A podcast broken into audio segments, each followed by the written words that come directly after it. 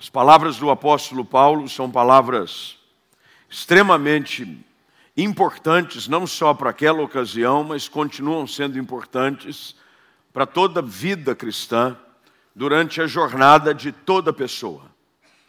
Independente do tempo que você tenha de relacionamento com Cristo, porque muitas pessoas entendem de uma forma errônea e o fazem por simples ignorância, a ignorância no sentido da palavra correto é a falta de informação de um assunto específico, e a sua ignorância os leva a achar de que o seu relacionamento com Deus está limitado único e exclusivamente numa experiência de conversão na pessoa de seu filho Jesus Cristo.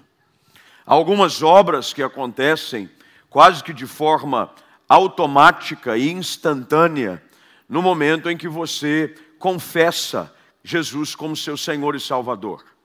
A Igreja do Nazareno, nos seus artigos de fé, esclarece de uma forma muito clara, bíblica e ao mesmo tempo profunda a obra do Senhor no Calvário, na pessoa de Jesus Cristo e o que ela produz na nossa vida. A justificação, que nada mais é a obra de Deus em nosso favor, somos justificados por Cristo, automaticamente somos adotados na sua família. Depois de adotados na sua família, somos regenerados por uma nova vida, para finalmente vivermos em santificação. A santificação é um objetivo da pessoa do Espírito Santo na vida de qualquer pessoa. Não é privilégio de uns nem de outros. Não é obrigação de alguns e não de todos. A santificação é uma exigência de um relacionamento profundo com Cristo Jesus, sem a qual a palavra de Deus diz que ninguém verá o Senhor. A santificação é um pré-requisito tão importante quanto a obra de redenção no Calvário, na pessoa de seu Filho Jesus Cristo.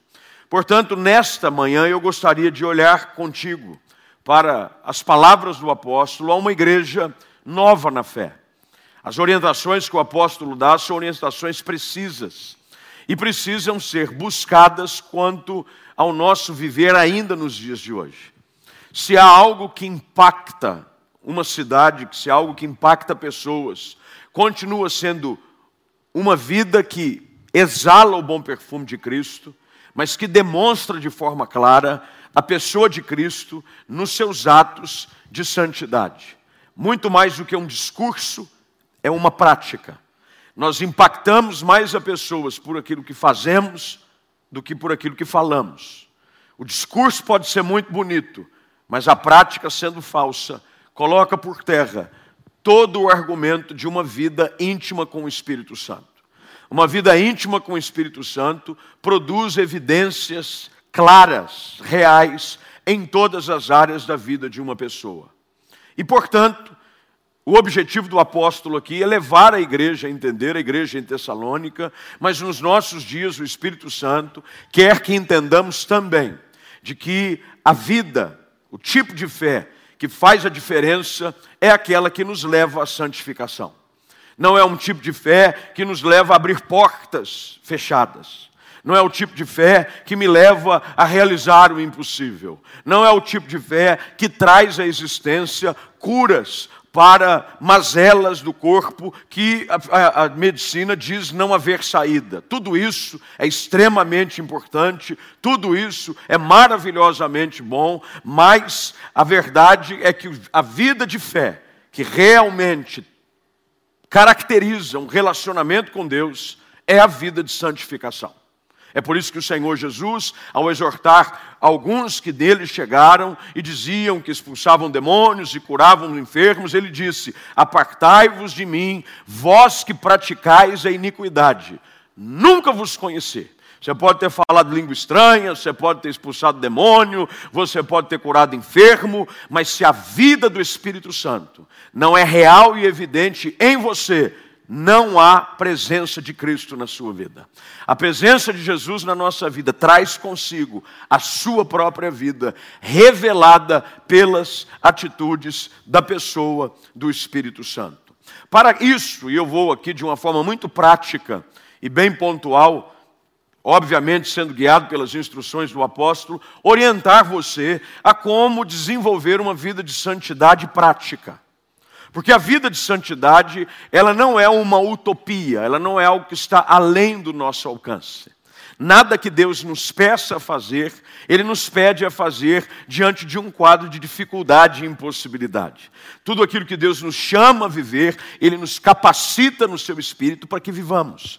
Eu e você, em Jesus, na pessoa do Espírito Santo, podemos viver uma vida de santidade em todas as áreas. Agora, o primeiro passo que você precisa entender é de que tudo aquilo que é santificado, tudo aquilo que é usado para a glória de Deus, precisa primeiro ser consagrado. A santidade é uma palavra que está ligada diretamente ao sentido de estar separado para algo.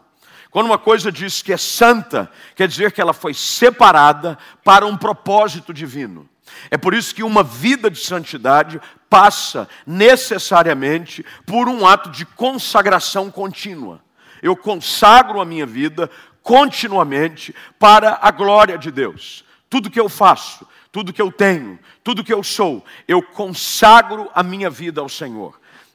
Quando você olha o Antigo Testamento e enxerga as histórias de consagração, não só de pessoas, mas também de edifícios. Por exemplo, quando esse edifício, o tempo que nós nos reunimos, foi inaugurado no mês de outubro de 2018, que foi a data da inauguração é, no final de semana em que comemorava-se o feriado do dia 12. Se não me falha a memória, o feriado era numa sexta e a gente comemorou é, a inauguração desse templo num domingo. E no domingo, ou melhor, foi num sábado, num sábado. E no sábado houve aqui toda uma cerimônia Líderes da denominação vieram, pastores, porque estávamos comemorando o jubileu da Igreja do Nazareno no Brasil, 50 anos, portanto, faz 10 anos agora em que essa igreja começou o seu trabalho. Houve um ato de consagração desse ambiente. É por isso que este lugar é considerado um lugar santo para o Senhor. É por isso que há zelo na casa do Senhor. Porque tudo aquilo que você constrói e consagra ao Senhor é separado para a sua obra. É por isso que este lugar é um lugar aonde nós pregamos a palavra. É muito mais do que um monte de tijolo um em cima do outro, algumas poltronas, um bom ambiente. Não, não é uma casa de show, não é um teatro. Aqui é um lugar consagrado ao Senhor, santificado para a sua obra. É por isso que há muito zelo aqui quanto ao uso, quanto à prática. Gente não deixa algumas coisas acontecerem, não entra de qualquer jeito, não entra fumando, porque não é um lugar público, no sentido de qualquer pessoa faz o que quer. Isso aqui foi consagrado para a obra do Senhor. Da mesma forma, eu e você precisamos nos consagrar ao Senhor. O problema é que nós começamos a viver com Cristo, e a vida de Cristo começa a ser vivida na nossa vida, mas não há um ato contínuo de consagração. Todos os dias precisam ser consagrados ao Senhor. Todas as coisas que eu tenho, tudo que eu sou, mas também tudo que Deus me confiou, precisa ser consagrado ao Senhor.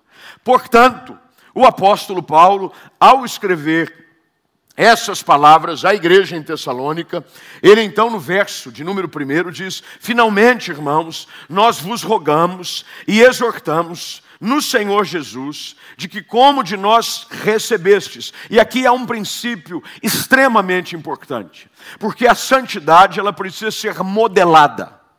O apóstolo Paulo assume sobre si a grande responsabilidade de se tornar modelo dos fiéis. Ele diz: sede meus imitadores, como eu sou de Cristo Jesus. A santidade, ela precisa ser modelada na nossa vida. Por isso a importância de você caminhar com pessoas santas. A santidade, dentro do aspecto do cristianismo evangélico, não está limitada a algumas imagens que foram consagradas e beatificadas e então santificadas pela Igreja Católica. Não. Todos nós aqui devemos refletir a imagem da pessoa do Espírito Santo em atos contínuos de santidade. E a minha vida de santidade vai servir de exemplo e modelo para aqueles que estão buscando uma vida de santidade, para que eles possam ter em mim, em você e em tantos outros, cheios do Espírito Santo, a referência necessária para viver uma vida que agrade ao Senhor. É por isso que o apóstolo começa dizendo: Queridos irmãos da igreja em Tessalônica, vocês são exortados e chamados quanto à maneira em que deveis viver. Grife essa palavra na sua Bíblia, por favor. Não é uma opção de vida, é um dever de vida. Paulo diz: a maneira como deveis viver, porque vocês receberam de nós. Pouco se fala de uma vida de santidade. Fala-se sobre tudo por aí. E é por isso que nos nossos dias, cada vez mais, há uma deterioração da imagem da pessoa, é, do cristão nos nossos dias. Porque o cristão faz tudo que aquilo que o outro faz. O cristão fala do mesmo jeito, tem o mesmo linguajar, tem as mesmas atitudes, e isso fere profundamente. Qual é o perfil que o Senhor espera que eu e você vivamos para agradar ao Senhor? Porque preste atenção no que o apóstolo Paulo diz, e é importante que você mantenha a sua Bíblia aberta para entender qual é a aplicação do texto. Ele diz: é a maneira como deveis viver e agradar a Deus. A única forma de se viver para agradar a Deus é em santidade. Você pode dizer amém para isso? Não há outra forma. Você pode fazer boas obras, você pode ajudar os pobres, você pode levantar a mão alta no louvor, você pode ter o aleluia mais alto da igreja, mas se não houver santidade na sua vida, você não agrada a Deus. Ah, mas pastor, eu estou lendo muito a Bíblia. Tudo isso é ótimo, tudo isso faz parte da prática de vida cristã. Mas o que deve estar presente na sua vida e o que agrada ao Senhor é o Pai vendo nos seus filhos características do seu DNA. Quanto mais o Pai olha para nós e vê que a sua imagem está sendo refletida na nossa vida, nós agradamos o Pai. É por isso que o apóstolo é bem enfático em orientar a igreja sobre este aspecto. E é interessante notar de que a vida de santidade, ela é progressiva. Isso não quer dizer de que eu posso me satisfazer com o estado de relacionamento que eu tenho hoje com o Espírito Santo. Por mais que você tenha tempo suficiente de relacionamento com o Espírito Santo e tenha desenvolvido na sua vida coisas que são relacionadas à pessoa do Espírito Santo, características da vida do Espírito Santo em você, e glória a Deus por isso, não quer dizer que você tem que se dar por satisfeito. A vida cristã, no aspecto da santidade, ela é sempre progressiva ela sempre melhora. Você tem que cada dia mais estar mais cheio do espírito e mais vazio do eu.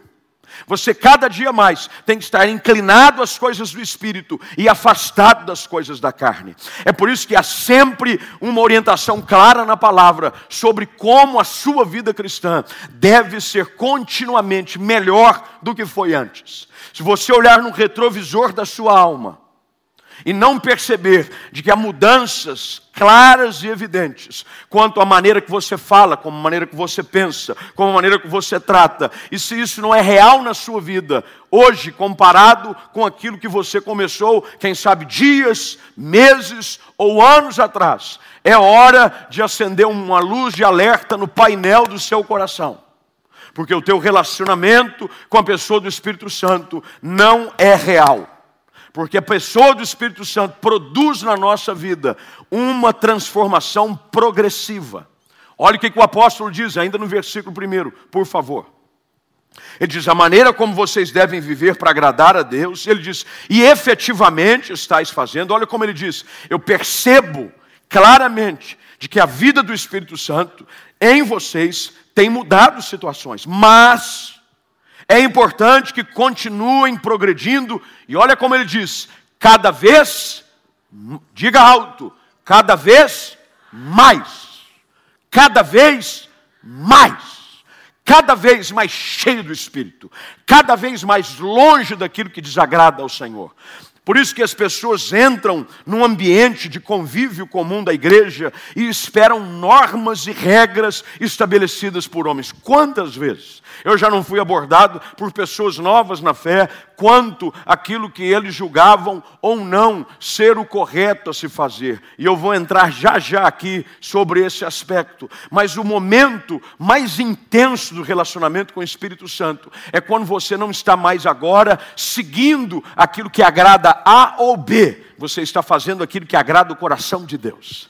E aí isso nasce de uma forma muito natural, pela liberdade com que o Espírito Santo tem ao falar ao seu coração. O Espírito Santo fala sobre a sua vida, você ouve a sua voz e você caminha sobre aquilo que o apóstolo orienta agora a partir do verso de número 2. Preste bem atenção, ele diz: "Estais inteirados de quantas instruções vos demos da parte do Senhor Jesus.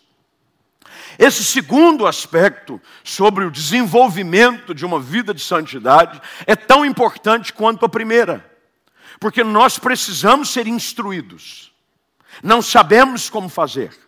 Lembre-se de que logo no início da sua caminhada aqui sobre a terra com os seus discípulos, Jesus gasta muito do seu tempo ensinando sobre os princípios do reino, sobre como cada um deles devia se tratar. E você pega o Sermão da Montanha, a partir de Mateus capítulo 5 até o final do capítulo de número 7, e ele apresenta princípios do reino, a maneira como você deve tratar o próximo, o inimigo, como o Senhor deve tratar o mestre, o mestre deve tratar o seu empregado, e como você não deve estar preocupado preocupado com as coisas da vida, quanto havereis de comer, quanto havereis de vestir e tantas outras coisas mais. Ele dá instruções claras, a ponto de, numa ocasião específica, Pedro dizer ao Senhor: Mestre, ensina-nos a orar.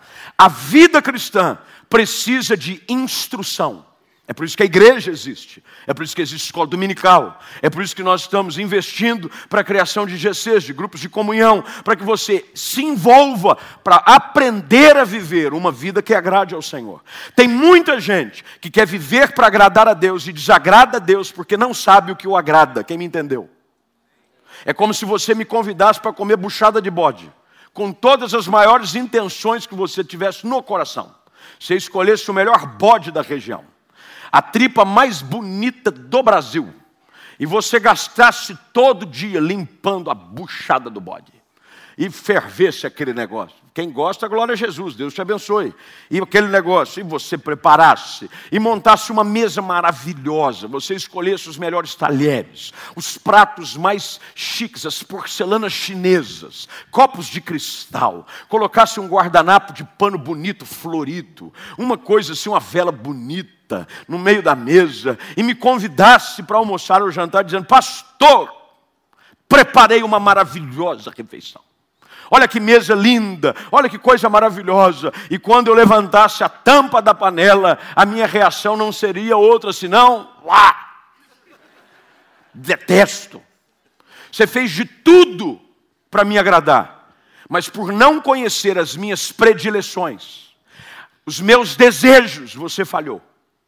Esse é o problema da nossa vida cristã. Queremos viver do nosso jeito, não queremos instruções. Queremos viver a vida cristã e viver de uma vida tal que eu faço o que eu quero, eu busco o que eu quero. Queridos, é importante buscarmos instruções na casa de Deus.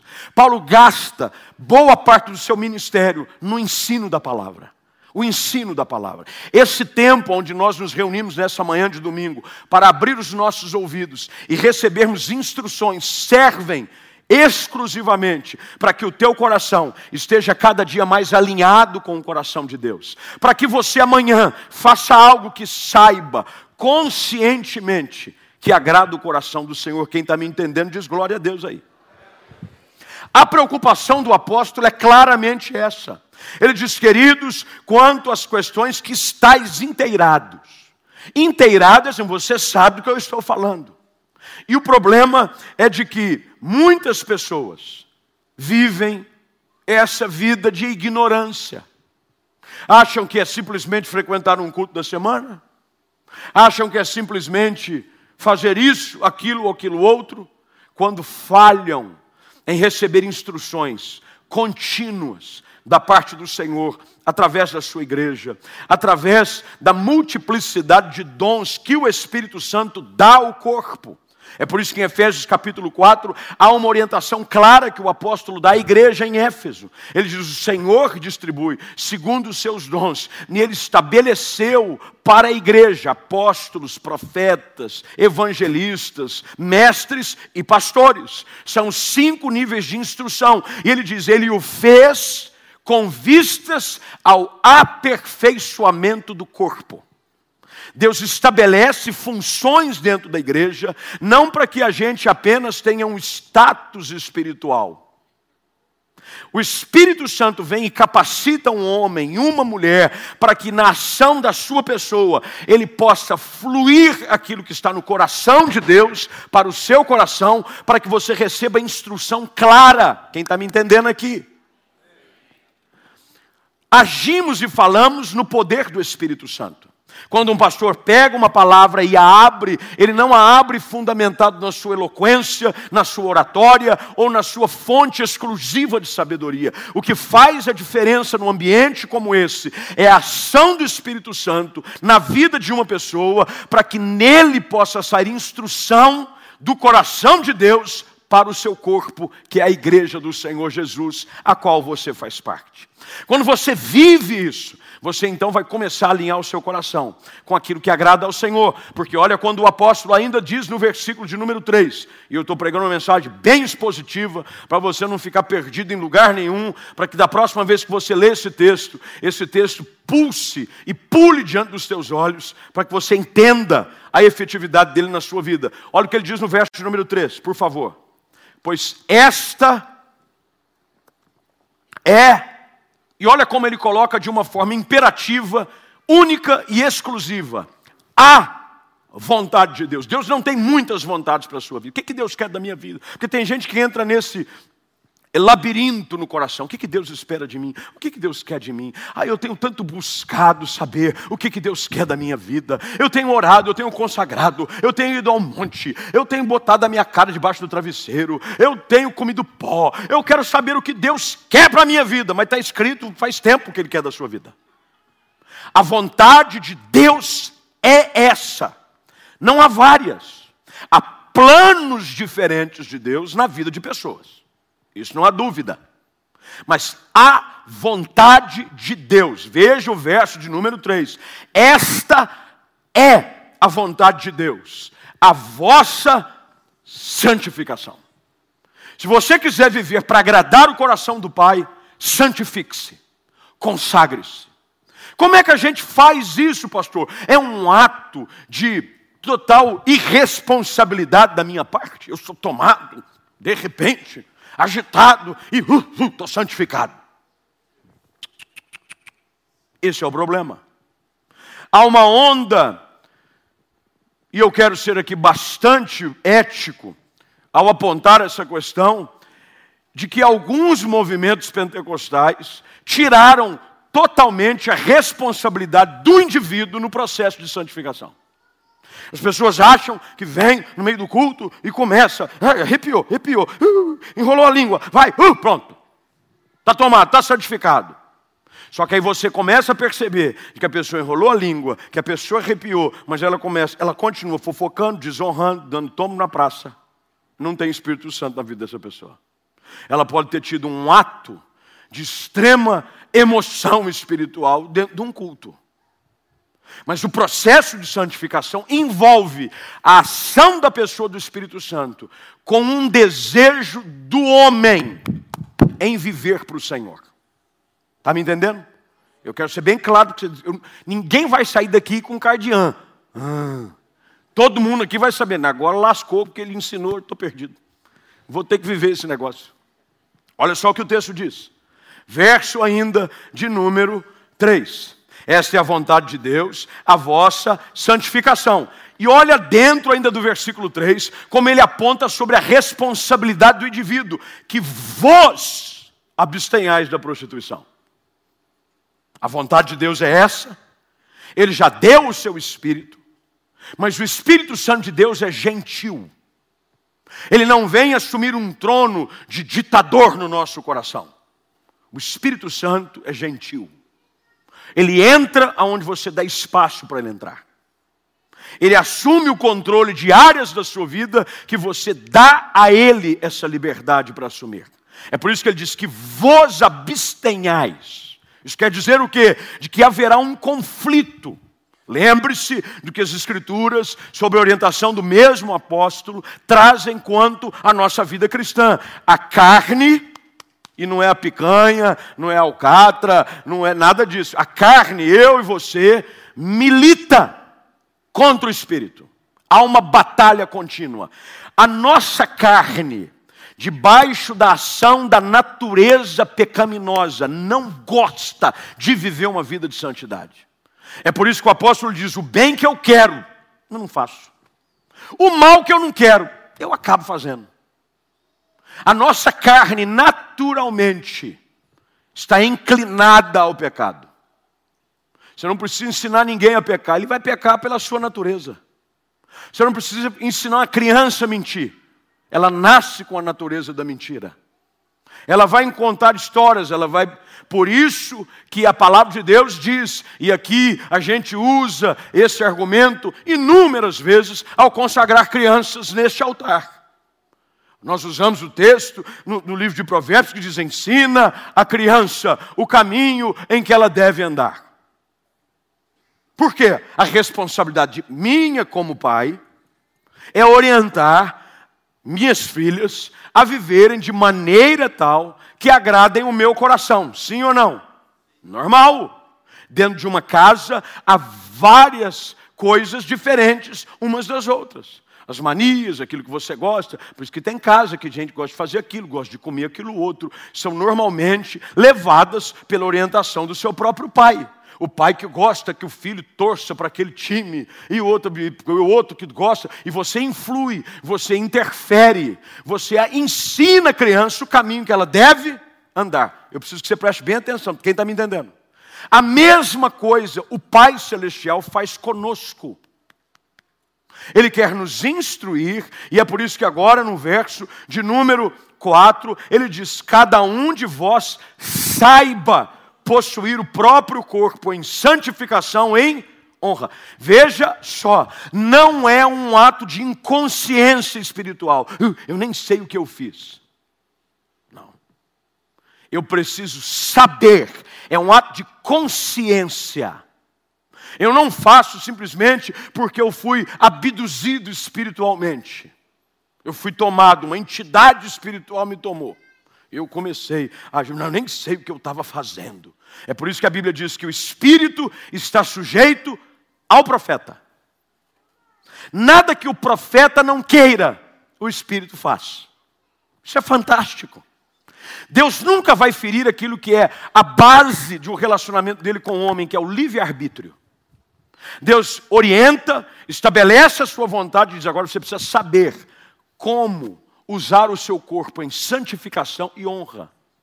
É por isso que as pessoas vêm sobre uma cultura do mundo, num ambiente cristão, e precisam ser reorientadas a viver de maneira tal que agrade não mais a si mesmo, não mais a sociedade, muito menos as pessoas do lado de fora. Nós precisamos agora ser orientados e instruídos sobre a ação do Espírito, à luz da Sua palavra, para agradar a Deus.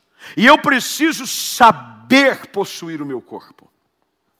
A vida de santidade, ela é vivida mais pelas minhas atitudes, o meu corpo como um todo, do que pelo meu discurso.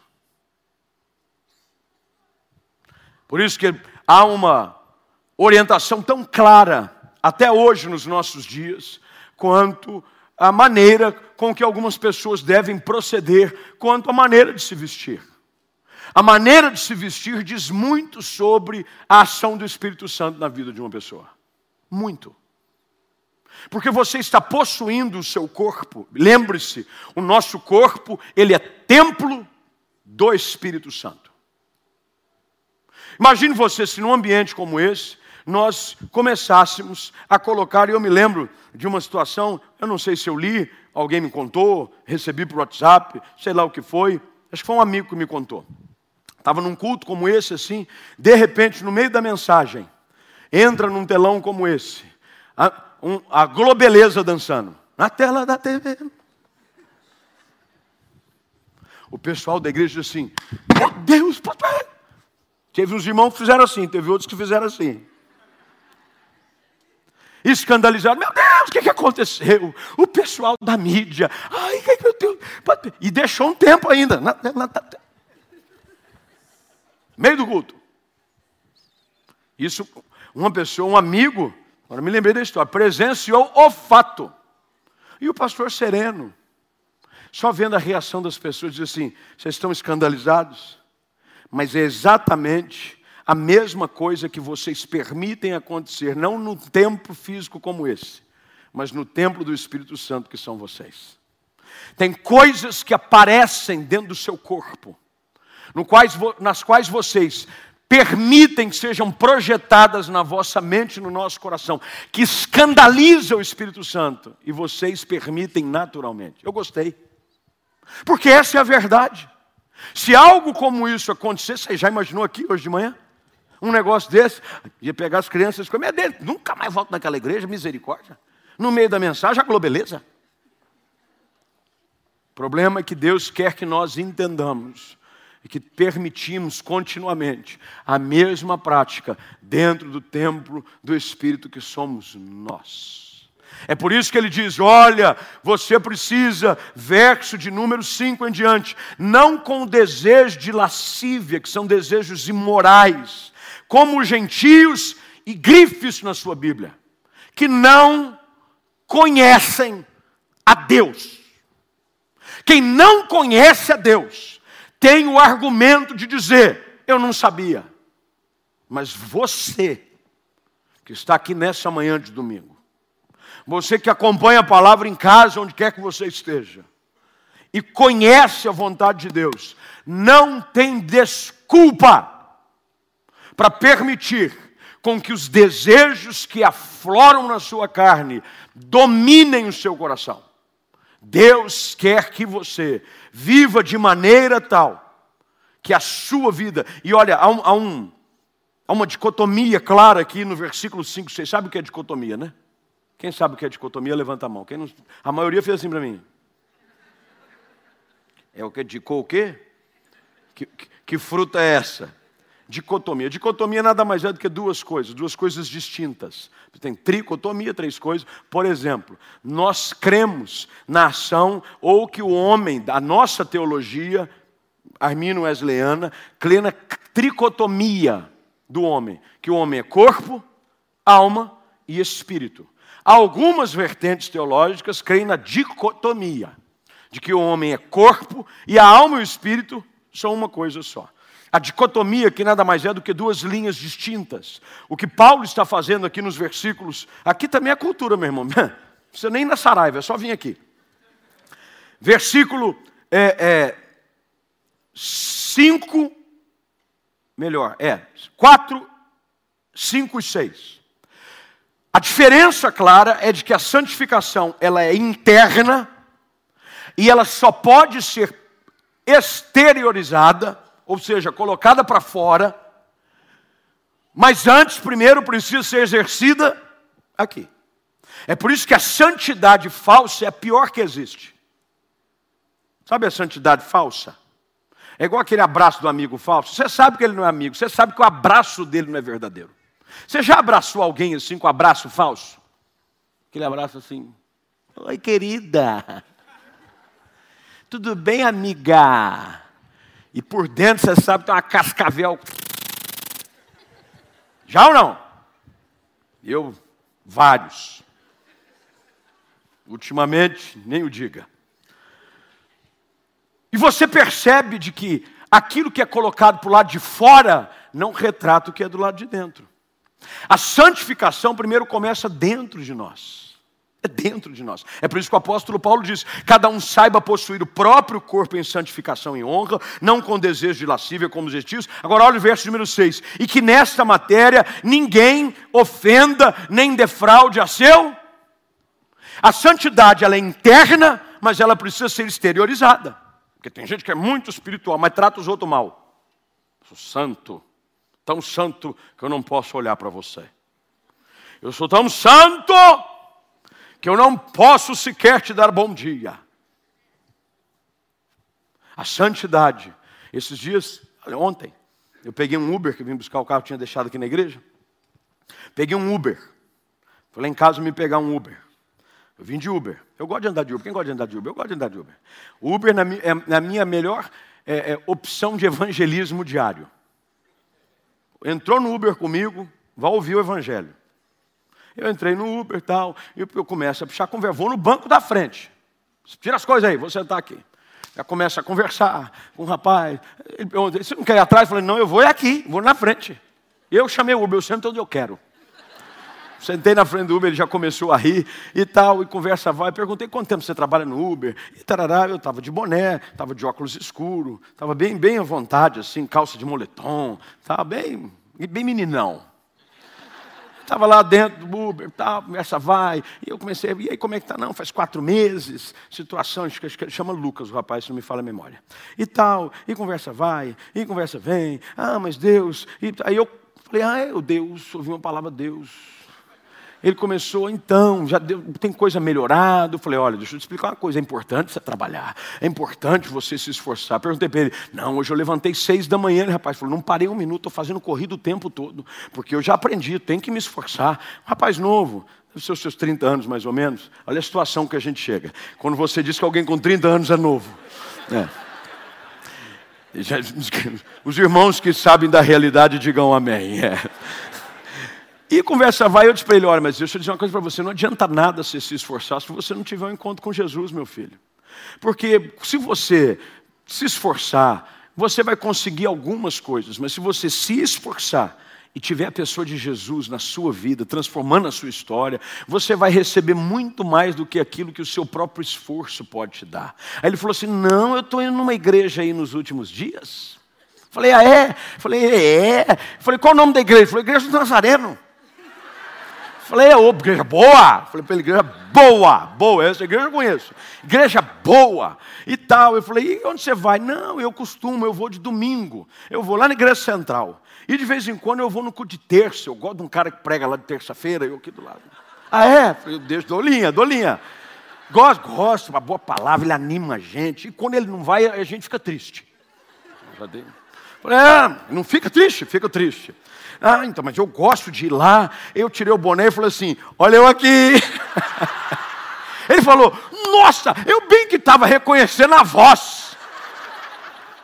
E eu comecei a falar do Evangelho. E paramos aqui em frente à igreja. Ele desligou o Uber. Falei, eu quero orar com você, eu quero abençoar a sua vida. Pastor, agora você sabe, tem endereço aqui. Ele mora aqui no Flamboyant. E vou vir aqui, traz a namorada, vem para a gente. Por que, que eu estou dizendo isso? Porque a santificação, queridos, ela não pode ser estereotipada dentro de um ambiente apenas. Não pode ser limitada ao ambiente do culto, da igreja. Você imagine se os meus atos pastorais e se a vida de Cristo na minha vida ficarem limitados a esses quatro degraus? Não. O que Deus quer que eu e você entendamos é de que a vida do Espírito em nós deve produzir ações internas mas precisam ser exteriorizadas. Ele diz: nessa matéria, ninguém defraude, nem ofenda o seu irmão, porque o Senhor, contra todas essas coisas, é contra, e avisamos, e testificamos. E olha o que ele diz no verso 7 em diante, que eu estou terminando. Porquanto Deus não nos chamou para impureza. Está claro aqui, gente. Se alguma área da sua vida está impura, precisa hoje ser tratada pelo Espírito Santo. Deus não te chamou para isso. Ah, pastor, aí você entra naquelas desculpas, a carne é fraca. É a desculpa que eu mais ouço de crente. A carne é fraca. Não é carne de primeira qualidade. É uma carne assim meio derrubada. É um acém moído. Aqueles assim, sabe? Moído três vezes, para ver se. Não importa se a carne é fraca. O que importa é que o espírito é forte. E o Espírito Santo de Deus, ele se aperfeiçoa, ele se adequa exatamente nas áreas de maiores limitações que eu tenho. Porque Deus não quer que eu e você vivamos em impureza. Ele diz: olha a diferença clara que Deus traz. Deus não nos chamou para impureza, e sim para santificação. E aqui é uma autoanálise. Ninguém aqui vem com um medidor de santidade. Pastor começa a andar no meio da igreja e passar. Apita. Opa, esse aqui está santo demais. Aí passa um outro sinal, vai meu, vou, vou botar na cadeira vazia para não ofender ninguém. Aí coloca. Não tem, eu não tenho. Ninguém aqui tem medidor de espiritualidade. Ninguém pode chegar e dizer, não, estou aqui agora com o meu medidor. Não, olha aqui, olha, o medidor atingiu o nível máximo. Ninguém tem. Nós aqui é que sabemos se a vida de Deus está intensa em nós ou não. Se nas minhas palavras, nos meus pensamentos e nas minhas atitudes, a pessoa do Espírito Santo é real e evidente. Agora, se houver alguma área da minha vida que ainda contém impureza, dia desses, a gente estava lá em casa fazendo um negócio no quintal, eu fiz um churrasco, e aí o inimigo se levantou e minha esposa pediu para eu lavar a louça. Aí eu falei, vou lá, minha filha, vou lavar a louça, Deus vai me honrar nisso aqui. E eu, eu sou muito prático em tudo que eu faço. Tem, vamos embora, lava a louça. Aí tinha umas panelas, eu fingi que elas não estavam ali. Só eu faço isso ou tem alguns irmãos que também fazem? Por exemplo, eu detesto que quando eu comecei o ato de lavagem da louça, tragam novos utensílios. Eu vou lavar o que está ali. Me deixa extremamente irritado. Quando você está terminando, traz mais uma coisa. E ela trouxe uma panela, e a panela a gente tinha usado para cozinhar alguma coisa, e estava bastante suja, assim, nas entrebordas tal. E eu vim lá, veio, tá, peguei, enxaguei, pus para escorrer, ela pegou a panela. Eu falei para ela, não sabia que tinha controle de qualidade aqui em casa para lavar louça. Ela disse, não, ó, aqui, isso aqui, porque eu não conhecia, a panela não é algo que eu conheço diariamente na minha casa. Ela conhece. Aquilo eu achei, porque depois de um tempo, algumas panelas criam algumas marcas de tempo de uso. Você pode arear, você pode fazer o que for, pegar um, lavar com um jato de areia, não sai. Eu achei que era alguma coisa de mancha antiga da panela. Falei assim, isso aqui precisa esfregar melhor. Aqui foi uma aprovação na minha vida, irmãos. Eu tive que orar muito para não pecar ali. Eu falei, é filha, tá mais sujinho? Tá. Ela tinha feito a unha, porque as irmãs é assim, faz a unha, não é? Chega em casa assim já, né? Não posso tocar em nada, não posso fazer nada, vai manchar a unha. E ela assim, está suja aqui, ó, ali. Pela identificação de quem conhece do produto. Eu fui obrigado a pegar de novo a esponjinha. E, ó, esfregar entre as bordas, até que aquilo que era símbolo de impureza tivesse fora. Algumas áreas da nossa vida nós, nos acostumamos com a impureza. A gente acha que aquilo é normal, que aquilo está ali faz tempo, de que aquilo ali não tem problema. Ah, mas quem conhece da matéria, que foi aquele que nos criou, olha para nós hoje de manhã e diz assim: Isso aqui não é original. Isso aqui dá para sair. De que jeito? De qualquer jeito, não, de vez em quando tem que dar uma esfregadinha a mais. Você pega, se não vai com esponja, você pega uma bucha de arear, panela, pega um bombril, assolã, é não é? E dá aquela, ó, até que é o chamado arear a panela. E depois de areada, ela fica brilhando. Hoje o Espírito Santo de Deus olha para nós. E ele diz para você: a vontade do Pai é essa, santidade plena, profunda, real, transformadora. Ele olha para nós: há alguma área de impureza na sua vida? Deus quer te ajudar a tratar. Lembre-se, é um ato de consagração. Deus não vai arear ninguém que não se permita ser areado. Deus não vai te. Mas saiba de uma coisa: tudo aquilo que você apresenta ao Senhor, Ele trata e limpa. O Espírito Santo de Deus queima toda impureza. Lembre-se daquilo que o Senhor Jesus disse, de que ele nos batizaria com espírito e com fogo. E ele traz na sua mão uma pá, para que tire toda palha. E ele vai tirando tudo aquilo que é sujeira. Não importa o tamanho, não importa quanto tempo, não importa quanto tempo essa mancha esteja aí, não importa. Deus vem e trabalha. Eu me lembro de uma ocasião, nós tínhamos um fogão antigo em casa. E o fogão, as bocas, de tanto cozinhar, às vezes o arroz derrama água, às vezes o macarrão transborda, e vai deixando algumas marcas no fogão. A gente estava vivendo um tempo apertado, não dava para comprar o fogão novo. E descobrimos que havia um produto, um produto específico para limpar fogão. Um produto que, inclusive, sob orientação do fabricante, só podia ser manuseado com luva, porque ele era altamente corrosivo, ácido. E a gente pegou todos os é, é, utensílios do fogão, colocamos num recipiente com água, deixamos ali um tempo, depois pegamos. E de uma forma assustadora, aquilo que a gente não conseguia tirar com o nosso próprio esforço, um pouco daquele produto, tirou, deixando as bocas do fogão como se fossem novas. Assim é o Espírito Santo. Ele vem e diz: Eu tenho tentado, eu tenho tentado melhorar, eu tenho feito a minha parte, eu tenho feito. O problema é que você não está dizendo, Espírito Santo, vem e faz em mim. Hoje, quem sabe, você precisa apenas dobrar os seus joelhos aqui na frente do Espírito Santo. Tem áreas da minha vida impuras. Tem áreas da minha vida que ainda não estão alinhadas com a tua vontade. Age na minha vida. Porque eu aprendi hoje de manhã que a vontade do Senhor é a santificação. Eu aprendi hoje de manhã que viver para agradar o Senhor é viver em santidade e honra. E Deus vai ajudá-lo para que você viva puro por dentro e a tua pureza impacte os de fora para a glória do Senhor. Amém.